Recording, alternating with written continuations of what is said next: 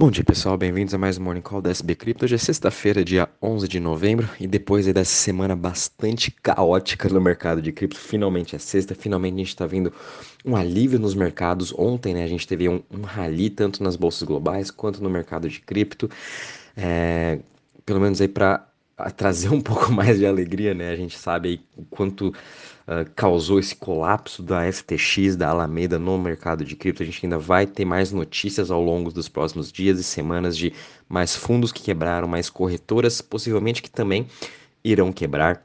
Então, esse caos ainda não acabou. A gente teve esse alívio porque ontem saíram os dados da inflação nos Estados Unidos que vieram abaixo da expectativa. A expectativa era que viesse a 8%, veio a 7,7%. A gente teve aí um gigantesco rally vindo das bolsas, né? A gente viu até o, a Nasdaq fechando acima de 7%, S&P acima de 5%. É, a gente está vendo também hoje Ásia já com o rally subindo mais de 2%, é, dólar caindo já meio por cento a 107 pontos. Uh, com isso também a gente está vendo aí o Treasury de 10 anos, principalmente, uh, fechando a 3,81, teve uma queda gigantesca, o Treasury de 2 anos também. Uh, mas enfim, é, ainda o mercado macro continua muito conturbado. A gente sabe que esses dados da inflação veio até que muito positivo, mas mês que vem vai ter sim um aumento de juros nos Estados Unidos. É, o primeiro mandato do mandato oficial do Fed, do Fed é baixar essa inflação, então eles não vão estar cortando juros até que essa inflação esteja controlada nos 2%. É, vindo agora para o mercado de cripto, óbvio que a gente teve esse, esse rally, né? A gente ainda continua com esse rally hoje. O mercado como um todo está subindo 2,84%. Mas é, muitas notícias ainda vão ter que vir à tona sobre a FTX. Vai ter todo agora o processo judicial, vai ter toda a parte agora de legislação, regulamentação dos governos. Então, o mercado de cripto está longe de, de, de, acabar esse assunto, né? A gente sabe o quanto que esses, esses colapsos, né, eles postergam por mais algumas semanas, então fiquem com calma, pelo menos a gente teve esse respiro, mas eu não vou ficar surpreso se a gente vê aí talvez mais uma queda daqui a alguns dias ou daqui a algumas semanas. Com isso a gente está vendo o Bitcoin subindo 3,59% a 17.363, ele chegou a bater na sua mínima dessa semana, né, com todo o estresse, a 15.400 mais ou menos, veio também, já deu essa respirada, Comparando com o Ethereum, que eu achei muito interessante, o Ethereum subindo 6,54% a 1.272, e dessa vez, durante essa crise, o Ethereum uh, ele conseguiu se sustentar muito bem acima dos mil dólares. Lembrando que em junho ele perdeu essa região, chegou a bater 800 dólares. E agora dessa vez com essa crise ele não renovou essa sua mínima, o que foi muito positivo. É, a sua resiliência está mostrando muito boa. E de novo, né, o que eu já venho falando para vocês há semanas, o Ethereum tem uma narrativa muito forte por trás. Ontem ele virou um ativo deflacionário. Então, as instituições sabem muito bem disso, os players grandes do mercado sabem também muito bem disso, e o Ethereum eu acho que vai ser um dos líderes aí desse próximo ciclo de bull market, desse próximo rally, né? Tanto é que por isso que ele, ontem ele chegou a subir já 8%, ele está se mantendo muito resiliente. Então, fiquem de olho no Ethereum, porque vai ser a partir dele eu acho que vai ser liderado aí um próximo rally e o Bitcoin vai seguir esse, esse rally também. Uh, a gente até ontem teve FUD também do Tether, que ele perdeu o PEG, a gente viu o Alameda Capital tentando fazer alguns trades Uh, entrando short em Tether, Justin Sun veio para socorrer com uma ordem a mercado de 300 milhões de dólares. Agora o Tether, o Tether, né, tá aí com, ele ainda está fora do PEG, tá 0.998, uh, mas de, em algumas corretoras já está 1 para 1, mas mesmo assim, né, é, e obviamente é todo esse caos, todo esse medo que está no mercado ainda com os investidores. Lembrando que o Tether, mês passado, mais de 82% dos seus ativos estão em ativos líquidos, em treasuries americanos, né, eles não possuem mais é, commercial papers, não possuem mais investimentos aí como tinha antes em, uh, em, em, bonds da China, por exemplo, eles estão muito líquidos e muito uh, positivos, né? eles estão praticamente igual o SDC em relação a, a transparências, em relação também a posições para ser sempre um para um, um para um com um dólar, né? Mas a gente sabe que o Tether sempre vai ter um pouco aí desse FUD, um pouco desse medo dos investidores de que realmente ele está protegido, então por isso que a gente teve esse caos ontem, mas Acho que já até passou. Uh, hoje a gente, também a gente está vendo BNB caindo 8,95% a 296 dólares. Ripple subindo 4,70% a 0,38. Cardano subindo 3,59% a 0,36.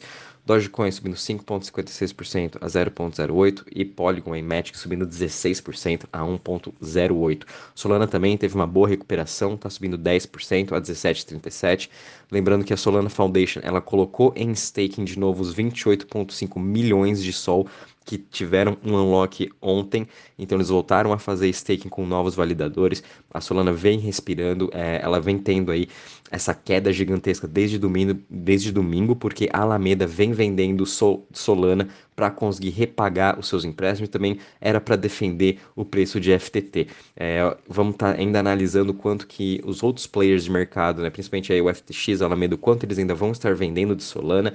É, a gente ainda pode ver mais volatilidade nas próximas semanas para Solana. Porém, a gente está vendo a sua infraestrutura, é, os seus desenvolvedores, né, os projetos muito confiantes, todos estão muito unidos, o que é muito interessante. Isso que eu, igual eu comentei ontem com vocês, a gente está vendo o suporte da Polygon, do Ethereum, de diversos, até mesmo da Avalanche, de diversos outros concorrentes da Solana, suportando e desejando o melhor para a Solana e também é, dispostos a ajudarem caso precisem de alguma coisa.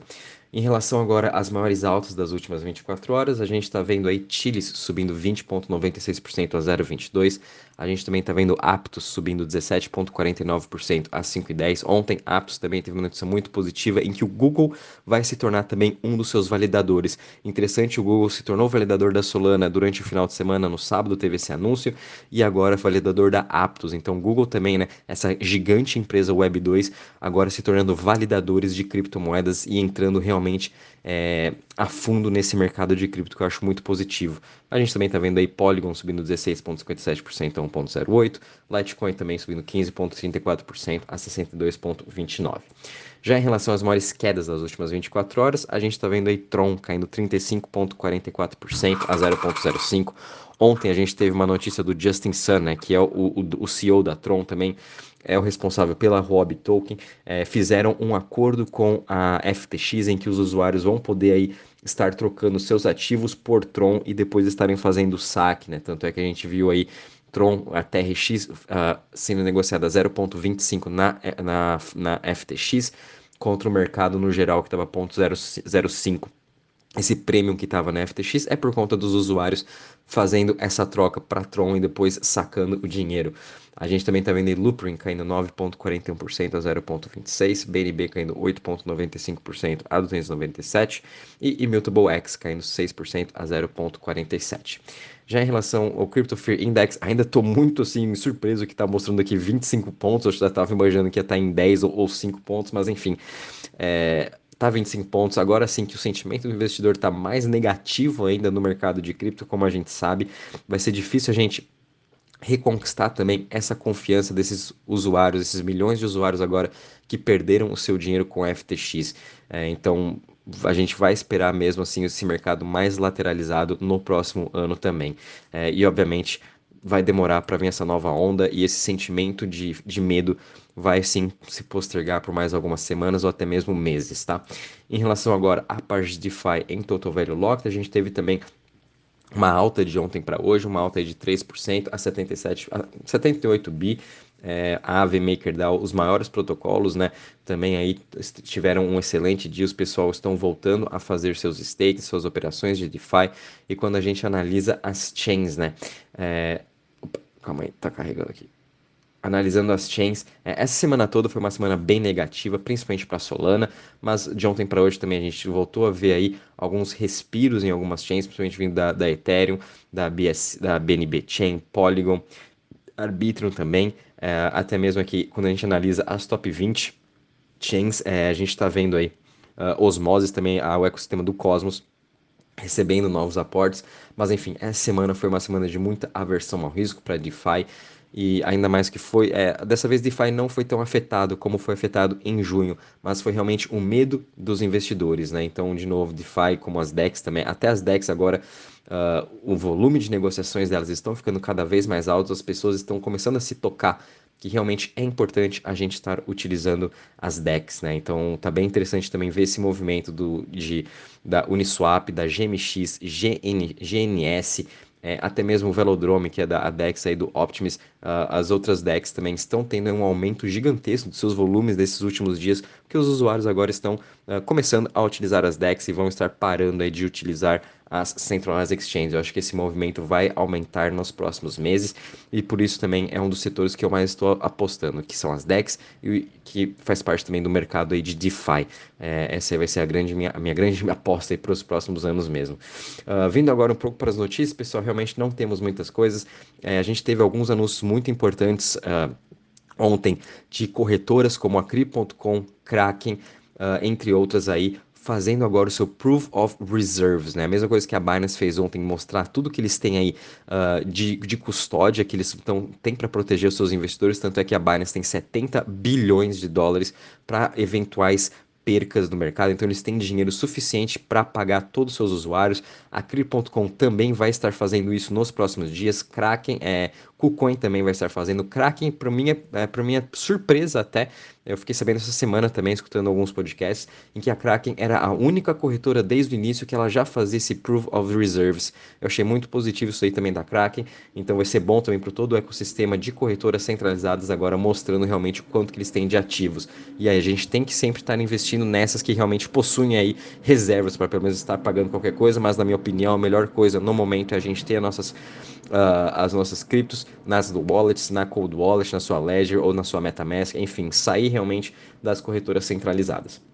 É uma notícia um pouco até negativa, lembrando que o Sam Bankman-Fried, né, ele estava apoiando uma, uma legislação nova aí para a, o mercado de cripto, principalmente aí que ia proibir bastante o mercado de DeFi uh, e agora senador, alguns senadores nos Estados Unidos querem seguir adiante com essa lei do, do SAM. Já temos aí algumas pessoas muito importantes também no mercado de cripto, como o CEO da Circle, Coinbase, uh, indo contra, então vai ter uma batalha muito forte agora no Senado e no Congresso para realmente passarem uma lei correta e uma lei que proteja os usuários das corretoras centralizadas. De novo, eu repito, o problema foi nas corretoras centralizadas. Não teve nada a ver com cripto, não teve nada a ver com, com DeFi, com DEX, nem nada. O problema está nas corretoras centralizadas, são elas que precisam ser regulamentadas e elas que têm que provar que realmente são resilientes e não estão fazendo nada de errado com o dinheiro dos usuários. É isso que é importante e espero que realmente é, eles passem uma lei correta nos Estados Unidos. Né? Eu vou estar acompanhando aqui e mantendo vocês informados em relação a isso.